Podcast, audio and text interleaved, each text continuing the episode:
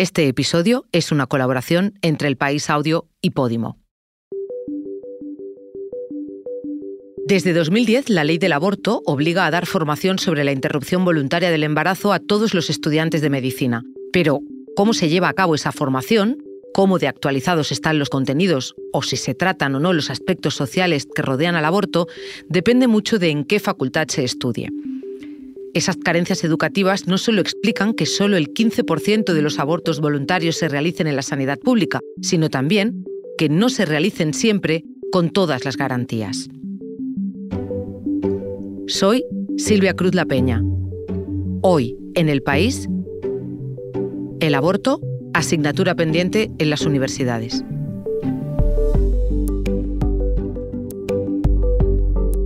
Esta historia la trae mi compañera Belén Remacha.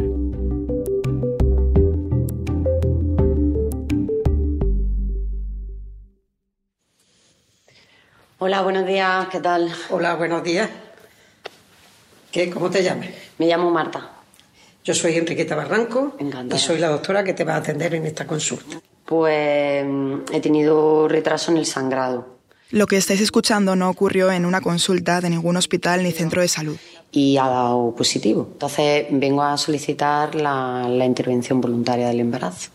Ocurrió en un aula de la décima planta de una de las tres torres de la Facultad de Medicina de Granada, Yo te hago la ecografía y después ya pues podemos hablar de qué método se puede donde está el departamento de ginecología. Está entre las seis y las siete semanas de embarazo. Vale. Y ahora pues bueno, yo te tengo que preguntar Ocurrió el pasado 3 de octubre. esta consulta qué método te gustaría utilizar para tener este aborto voluntario. Estoy dudosa. Está lo de lo de la asistir a la clínica, que como hay tanta gente que, que está en la puerta, que te hace sentir mal, si me aconseja lo de la píldora, creo que voy a estar más tranquila. También puedo ten- tener a mi hermana o a una amiga cerca. Muy bien, también tienes que pensar qué método anticonceptivo vas a seguir usando. Ya lo he hablado con mi marido, de hecho, podemos plantear otro método anticonceptivo que no sea Muy bien. que el mío. Estupendo, Marta. Pues que te vaya muy bien y ya sabes que si tienes algún problema, pues que tienes que llamar y consultarnos. Encantada.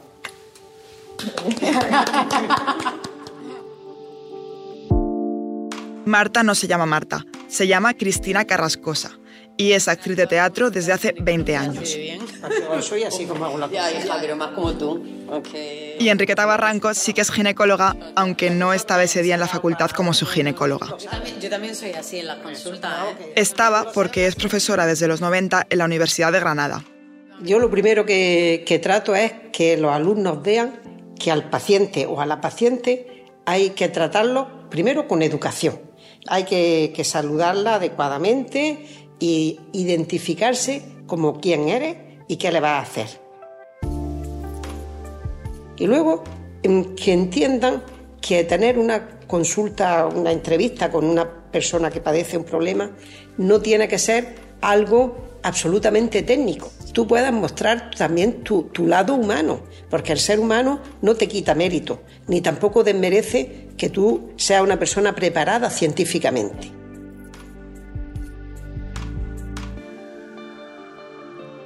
Yo primero supe que en la Facultad de Medicina de Granada hacían clases de ginecología a las que acudían actrices y que ahí se planteaban situaciones sobre aborto libre. Y luego supe que ella, Enriqueta, aunque está jubilada, era quien estaba detrás y quien acude a las prácticas. Muy relativamente actriz. La pila de veces que hemos hecho esto y yo no lo hago porque estamos actuando. Le conocí ese día en persona a ella y también a Nicolás Mendoza, el jefe de departamento de ginecología y obstetricia de la facultad. Yo ya no concibo una clase sin ellas conmigo, pero de lo que sea, aunque tengamos que hablar del ciclo ovárico, aunque tenga que dar un tema tan, tan teórico como el ciclo ovárico, A esa práctica de Enriqueta, Nicolás y Cristina llegué después de un tiempo escribiendo algunos temas sobre salud sexual y sobre todo después de tiempo leyendo y escuchando a otras compañeras que han escrito sobre los problemas que todavía hay con el aborto libre en España. Siempre, en todos los reportajes sobre el tema, se repite un dato. Alrededor del 85% de los abortos se hacen en clínicas privadas, porque la mayoría de médicos y sanitarios de la sanidad pública los derivan. Se acogen a la objeción de conciencia. La pregunta que nos hicimos en la sección era ¿por qué? ¿A qué se debe que tantos médicos no quieran practicar abortos en la pública? Para buscar una respuesta me fui al principio, al lugar por el que pasan todos los médicos y médicas, el lugar que tienen en común, las facultades.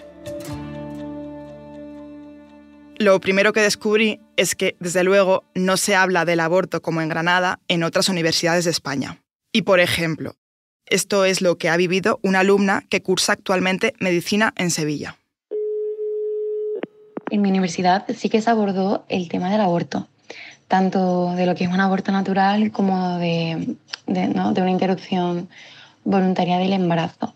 Así que es cierto que nuestra profesión va mucho más allá de lo puramente médico o de lo puramente biológico. ¿no? Hay un componente social, hay un componente psicológico, hay un componente familiar y que sí que es algo que nos dejamos y sí que es algo que nos llegan a las aulas. ¿no? Pero también esta otra de Valencia. Es que tenemos mucho profesor bastante antiguo. Nada de decir las nuevas leyes, nada, te explica mal y más como procedimiento médico que tampoco te enseñan a hacer y entonces como que sigue un poco tabú. El aborto es esto y ya está, y paso a la siguiente diapositiva. Este otro de Valladolid. Sí nos explicaron que existía, nos hablaron un poco de las temporalidades, pero realmente en cuanto a lo que es la metodología, en cuanto a técnicas, complicaciones, es decir, en lo que es el propio procedimiento médico apenas recibimos formación y mucho menos hablar del de, eh, acompañamiento eh, a la paciente y no solamente en el tema de la IVE, sino en general de la Complutense de Madrid. No salió en sí en el temario, por ejemplo, eh, estipulado en la clase, pero sí es verdad que se ve que hay una necesidad del estudiantado por saber estos temas, porque sí es verdad que en el seminario sí se trató, pero porque sale del propio estudiantado. Y esto es lo que me contó Abel Renuncio, que es uno de los pocos ginecólogos que practica abortos voluntarios en la sanidad pública en España, en el Hospital de Burgos. ¿A ti te llegan, bueno, médicos MIR que no han dado esto en la carrera? Sí, casi, casi todas, casi todas. Es decir, que es un poco lo que comentamos. Es decir, a nivel universitario, históricamente ha habido una carencia. Es decir, pues en, la época de mi generación, por ejemplo, era un tema que académicamente o dentro de la formación universitaria no se trataba. Eh, ahora, pues mm, algo se puede empezar a tratar en los planes formativos, pero en cualquier caso probablemente menos de lo deseable y con una gran variabilidad, que es un poco lo que, lo que parece que existe, es decir, que depende mucho de cada centro, cada universidad, cada profesional en última instancia o cómo organice los contenidos de esas asignaturas. Un momento, ahora volvemos, pero antes te contamos una cosa. Hoy en el país te recomendamos un podcast para desmentir bulos de la nutrición y dietas milagros con Marta Pérez. Con lo bueno que ha sido el pan siempre, que ahora lo tengamos tan demonizado porque parece que engorda, estuve pensando en cómo podría quitar ese mito al pan, cómo podía dejar que la gente lo demonizara para que podamos quitarle ese miedo a algunos alimentos, esa demonización a algunos alimentos que se nos ha metido en la cabeza sin ningún tipo de razón. Sanamente es un podcast exclusivo de Podimo. Porque escuchas mientras te informas con las mejores historias, te regalamos 30 días gratis de suscripción a Podimo, la app de podcast y audiolibros. Date de alta en podimo.es barra hoy en el país. Después solo 4,99 euros al mes. La ley de la ministra Viviana Ido fue la primera ley que despenalizó el aborto en España, en todos los casos y hasta las 14 semanas incluía como punto la formación obligatoria en aborto libre de los sanitarios. Eso incluye a los de medicina y a los de enfermería. Es un contenido que encaja en la asignatura de ginecología y obstetricia y también se puede tocar en bioética o en medicina legal. En febrero de 2010, cuando faltaba poco para aprobarse en España esa ley, se publicó un reportaje en El País que decía que la docencia sobre el tema en las facultades de medicina sería la próxima batalla. Es decir, que habría profesores que no querrían impartirlo. Un poco antes de que se publicara aquel artículo, la Universidad de Granada sacó pecho. El decano dijo en un comunicado que ahí se enseñaba, desde hacía años y sin ningún tinte, a todos los alumnos la técnica y la legislación. Encontré el comunicado y por eso contacté con la Facultad de Granada. Y fue así como descubrí que detrás de las clases estaba Enriqueta y también Nicolás. aunque ellos me contaron que todavía tardaron unos años más de los que decía el decano en poder hacerlo verdaderamente bien. En el 2014 creo que fueron los primeros apuntes que, que editamos. Pero bueno, es que ahí además es donde llegó el punto de inflexión. Pues ahí ya también se ampliaba mucho la visión del tema y no podíamos tener una ley que la sociedad le diera la espalda.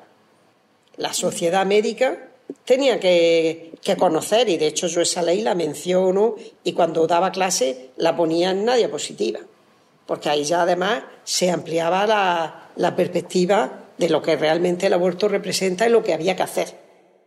En ese año 2010, en el artículo del país, algunas privadas, como la Universidad de Navarra o San Pablo CEU, decían abiertamente que en sus aulas solo se enseñaría cómo actuar ante un aborto espontáneo. Han pasado 13 años. Desde entonces se ha aprobado otra ley, la de 2023, que sigue insistiendo en que todos los profesionales se formen adecuadamente. Pero ya hemos oído alumnos contar experiencias muy diferentes según en qué universidad estudian, públicas y privadas.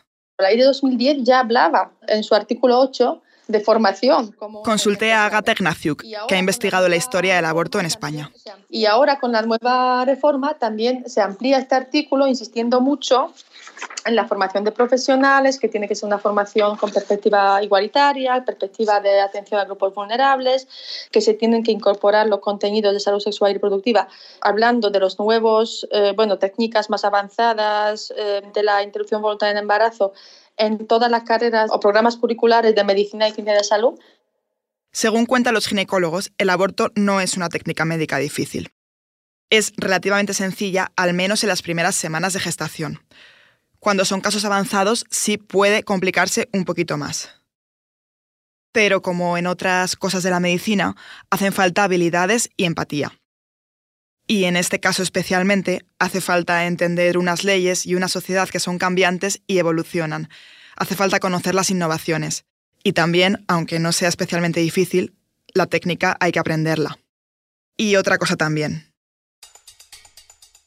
Yo creo que la estigmatización del aborto continúa, a pesar de que sea un derecho, a pesar de que sea legal, a pesar de que sea gratuito. Y hablar de la IVE como una parte de, bueno, una prestación sanitaria más, pues podría contribuir a que luego, pues por lo menos el alumnado reflexione sobre esto. Lo que ocurre en cada clase y lo que se hable o no ahí queda en la intimidad del aula y está amparado por la libertad de cátedra. Pero hay un documento que nos acerca hasta dentro de esas cuatro paredes a todos los que la universidad y aún más la carrera de medicina nos queda lejos. Las guías docentes son los documentos que desglosan los contenidos del curso para cada asignatura y en la mayoría de las de ginecología y obstetricia de las facultades de medicina para el curso 2023-2024 se menciona el aborto, pero casi siempre como parte de las complicaciones del embarazo. En muy pocas se leen las palabras interrupción voluntaria del embarazo. Incluso aunque extraoficialmente sí se dé, esto es importante. Porque la guía docente es un contrato, digamos, que se hace entre profesorado y alumnado, ¿no? que lo que se pone ahí de obligatorio cumplimiento por parte tanto de los profesores, el profesorado, como que el alumnado pues ya sabe cómo va a ser el examen, cuáles van a ser los contenidos y el hecho de que no esté ahí desglosado yo creo que es llamativo. Además de con la guía docente, hay otra forma de enterarnos de lo que se habla o no en una clase en la que no estamos matriculados. Colarnos en ella. Bueno, presento primero a Irene Salazar, eh, ella va a dar el taller de educación sexual. Como queráis, que si queréis ponerlo en círculo, yo por mí perfecta, y si queréis estar así, pues también perfecta. En el Departamento de Ginecología de Granada, Nicolás y Enriqueta presumen de ser la única universidad española en la que existe la asignatura Sexología aplicada a la medicina. Ahí también se habla abiertamente de aborto libre. ¿Sabéis decirme cómo está ahora mismo la ley del aborto en España? Y es la otra materia en la que hacen el mismo tipo de práctica con actrices primero con Enriqueta o con Nicolás, como lo que hemos escuchado, y luego son los alumnos los que pasan la consulta. Claro, es un ratio muy grande de, gente, ¿no? Y hay gente pues, que la ves perfectamente preparada para salir al mundo y a la vida real y a una consulta y poder atender, ¿no? Estamos en último año de medicina y hay otra gente que a nivel de formación no me meto, que seguramente que son brillantes, pero a nivel de humanidad o de tabla o de recursos o de herramientas o de que te miren a la cara, eh, están carentes. Ves en muy poco tiempo toda la amalgama de posibilidades que te puedes encontrar, ¿no? Y abruma bastante como actriz y también como mujer, porque dices, bueno, ¿y quién me va a tocar de todos estos ginecólogos mañana? ¿Vale? El que no me ha mirado y me ha despreciado o el que ha sido terriblemente encantador y, me encanta, quiero ser su amiga. Han tenido, de hecho, a veces, alumnos que no se han esperado al hospital. Se han intentado declarar ya en la universidad objetores de conciencia. En clase me han venido a veces y que a ellos no, el tema del aborto no va con ellos. Y yo le he dicho, bueno, pueden no ir con vosotros y vosotros no tenéis por qué recurrir a él porque eso es libre pero lo que no podéis oponeros es a que yo en clase omita eso, porque eso puede ser útil para el resto del alumnado. Y bueno, en general lo hemos entendido, nunca he discutido con ellos, nunca discuto. Y con algún padre, con algún padre sí he tenido ah, algunas llamadas y algunos correos y algunos WhatsApp, padres médicos, que me han dicho, por favor no le enseñe esto a mi hija. Yo no. Porque es que tú sabes que en el mundo académico y no académico circula, y entre los compañeros también, y en los congresos y todo, siempre circula, esos que son cosas de Enriqueta. ¿Entiendes? Entonces, cuando yo me. Las cosas de Enriqueta. Bajo ese paraguas es como consiguió empezar a colar, hace más de 30 años, contenidos sobre salud sexual en las clases que eran avanzados para la época. Porque tenga en cuenta que cuando yo me incorporé a la docencia de la ginecología a finales de, los años 80, principios de los 90, pues yo tenía mm, un veto bastante considerable por parte de mis compañeros de departamento que no me autorizaban, aunque yo lo hacía, a, explicar mis conceptos, entre otras cosas, sobre la anticoncepción, entonces llamada planificación familiar.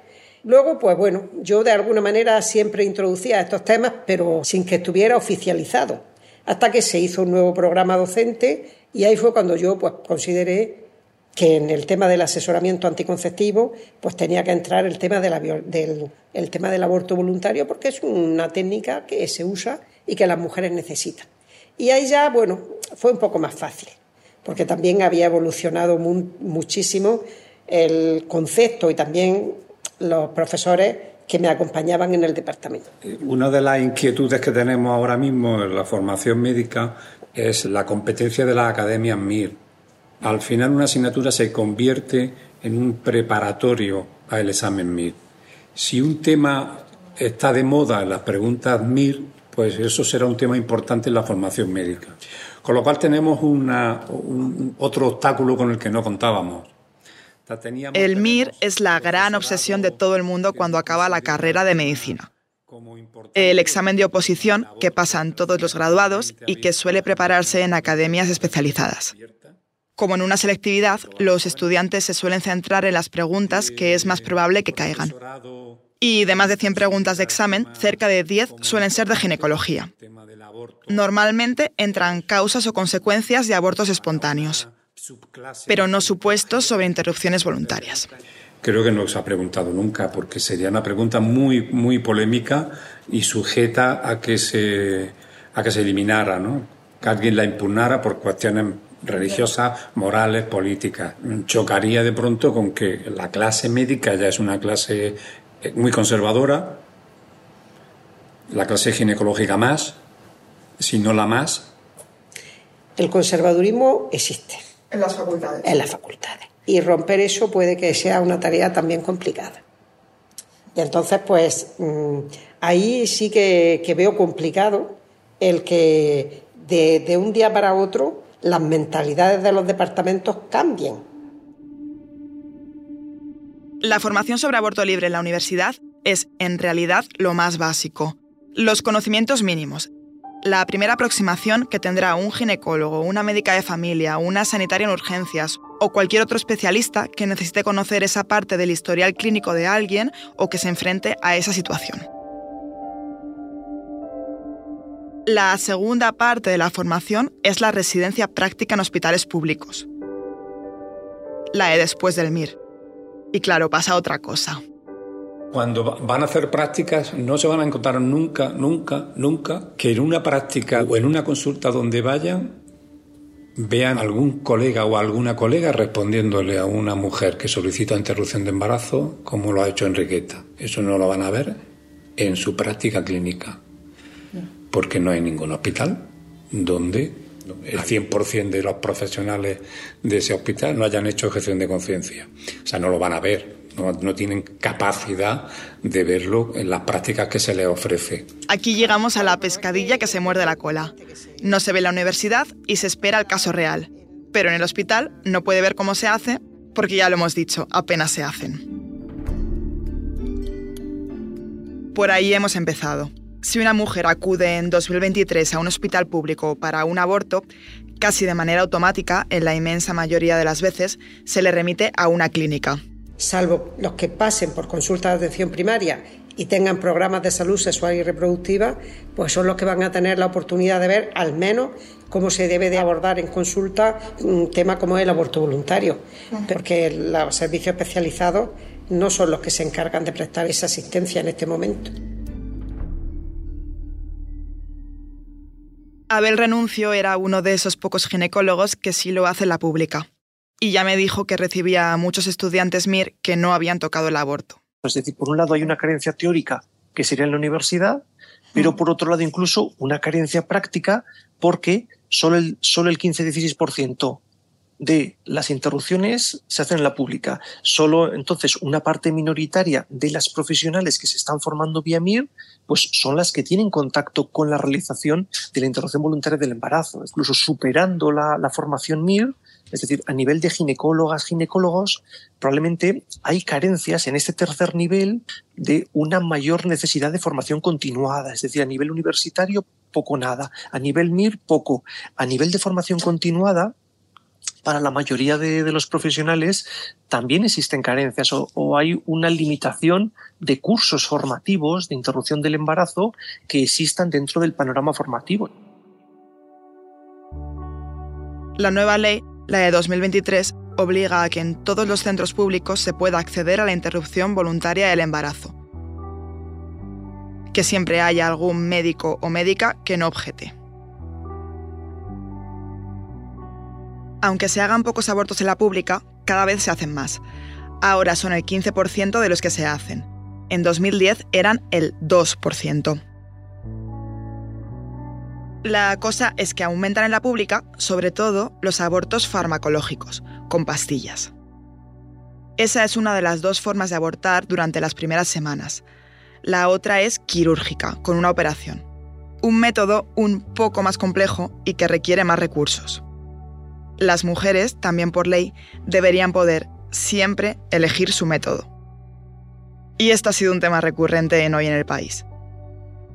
Mis compañeras Marta Curiel y Bárbara Ayuso son algunas de esas periodistas a las que al principio de este reportaje dije que había escuchado. Hicieron en mayo de 2022 un episodio sobre cómo se aborta en España. Y ya comprobaron entonces que cada vez más en la pública es con pastillas. Si tú trabajas bien los datos, vas a ver que ese incremento en la pública viene dado de un incremento en la opción del método farmacológico. Creemos que el método farmacológico. En aquel episodio que suena ahora, les dijeron que si cada vez se aborta más con pastillas, es porque quizá no se está respetando siempre la libertad de elección del método. Y buscando aún más, ahí estaba, en un corte que Marta guardaba en su ordenador desde hace año y medio y que no incluyó entonces, una explicación que daba la Asociación de Clínicas Acreditadas del Embarazo. Que no hemos hecho los deberes y entonces la única salida que nos queda es una puerta en falso, que es el generalizar el farmacológico. Lo que nos duele tremendamente es que haya un paso a la pública para dar una prestación de segunda. Porque si realmente, claro, va a ser una prestación en la que la mujer no va a poder elegir, no vas a tener gente empática a tu lado que te apoye, ni médicos comprometidos y médicas comprometidas, entonces, ¿para qué? Haz primero los deberes, forma a los profesionales en todas las técnicas, haz lo que debes hacer, porque si no, o sea, mételo en las, las carreras de la salud que no está como asignatura a día de hoy. Es decir, en mayo de 2022 pedían más formación para que haya más abortos en la pública. Y no solo más abortos, sino abortos con todas las garantías.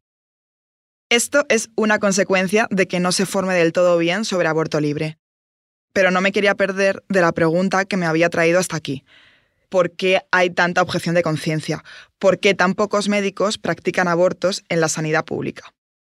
La búsqueda de respuestas me llevó a una facultad y a consultar a profesionales y estudiantes que me dijeron que sí, que las carencias formativas y lo diferente de una universidad o de un profesor a otro es un factor. Pero eso, un factor. Por el camino también hubo quien me mencionó muchos otros. Uno importante es que algunos servicios de ginecología de España no practican abortos, sencillamente por tradición, porque nunca se ha hecho y punto.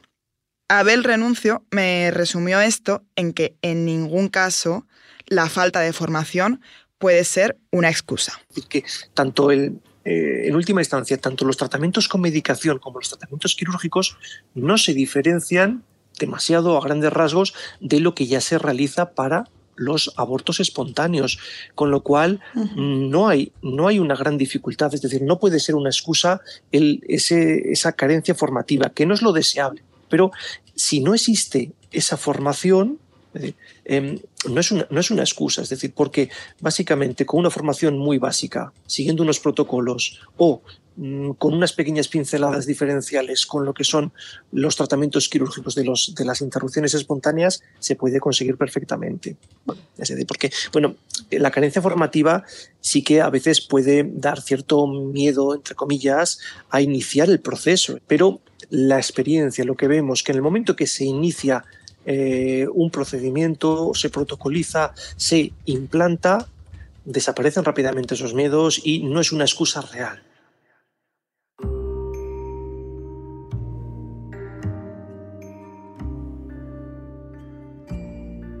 Volví con Enriqueta. Ella nació en los 50.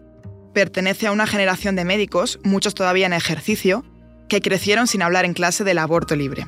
Yo, yo procedo de una universidad eh, del franquismo, extraordinariamente conservadora, otra manera de ver la medicina y la docencia, que recuerdo que una vez se hizo un aborto voluntario y lo hizo el catedrático a puerta cerrada, sin permitir que dentro del quirófano hubiera más que la instrumentista y el anestesista. O sea, que era algo como que había que taparlo, algo secreto, algo que se hacía de manera excepcional. En fin, mm, mi formación médica no se corresponde para nada con lo que yo luego he tenido oportunidad de aprender y de ejercitar a lo largo de mi vida. Enriqueta es la prueba viva de que, aunque no te enseñen, si se tiene interés, se puede.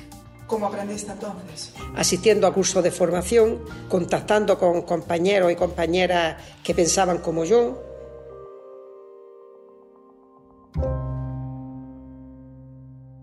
Antes de despedirme, le pedí a Enriqueta que me contase la técnica, como si estuviese en una clase universitaria de las suyas. Una de esas en las que sí se le ponen palabras a cómo se hacen exactamente los abortos. Lo que lleva haciendo, pese a todo, toda la vida. Cuando una mujer acude demandando un aborto voluntario, lo primero que hay que conocer es la edad gestacional. Hay que hacer una ecografía. Si es antes de las nueve semanas, la, indicación es administrar misoprostol y mifebristona y esperar a que el aborto se comience a tramitar espontáneamente. Si es entre las nueve y las doce semanas, se recomienda el degrado por aspiración. Pues la aspiración se introduce a través del cuello del útero en la cavidad uterina una cánula. Eso se aplica a un aspirador de vacío, que no son los aspiradores que hay en los quirófanos ni nada, sino que son unos aspiradores especialmente destinados a ese propósito. Y una vez que ya está conectado a la aspiración, pues se activa el dispositivo y se succiona con esa cánula el contenido de la cavidad uterina. El aborto voluntario tiene unas características especiales que no son las mismas que el aborto espontáneo por otra causa. Si aparece el aborto voluntario dentro de, la asignatura obstetricia como un apéndice del aborto, del aborto espontáneo, pues se quedaría relegado a un plano muy secundario porque se hablaría siempre del aborto, de la pérdida, de lo que representa, de las causas que ocasionan los abortos y tal. Y de hecho así ha sido durante muchos años el aborto voluntario, que ha quedado siempre relegado a un segundo plano.